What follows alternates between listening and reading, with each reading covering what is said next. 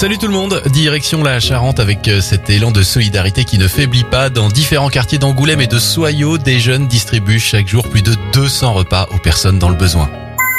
Bonne nouvelle dans la lutte contre la Covid-19, l'Angleterre a signalé zéro nouveau décès de la maladie il y a deux jours. C'est une première depuis le 11 mars 2020. Le retour à la vie normale approche. Enfin, bonne nouvelle, d'après une étude réalisée par Bloomberg, la voiture électrique arrivera bientôt au prix de la voiture thermique. Il faudra être un peu patient quand même, d'après leurs conclusions. En 2027, les prix devraient être les mêmes. Mieux, avant 2030, les voitures zéro émission pourraient même devenir plus abordables que les voitures thermiques. Patience. C'était votre journal des bonnes nouvelles. Il est disponible tout de suite en replay sur notre site internet et notre application Radioscoop.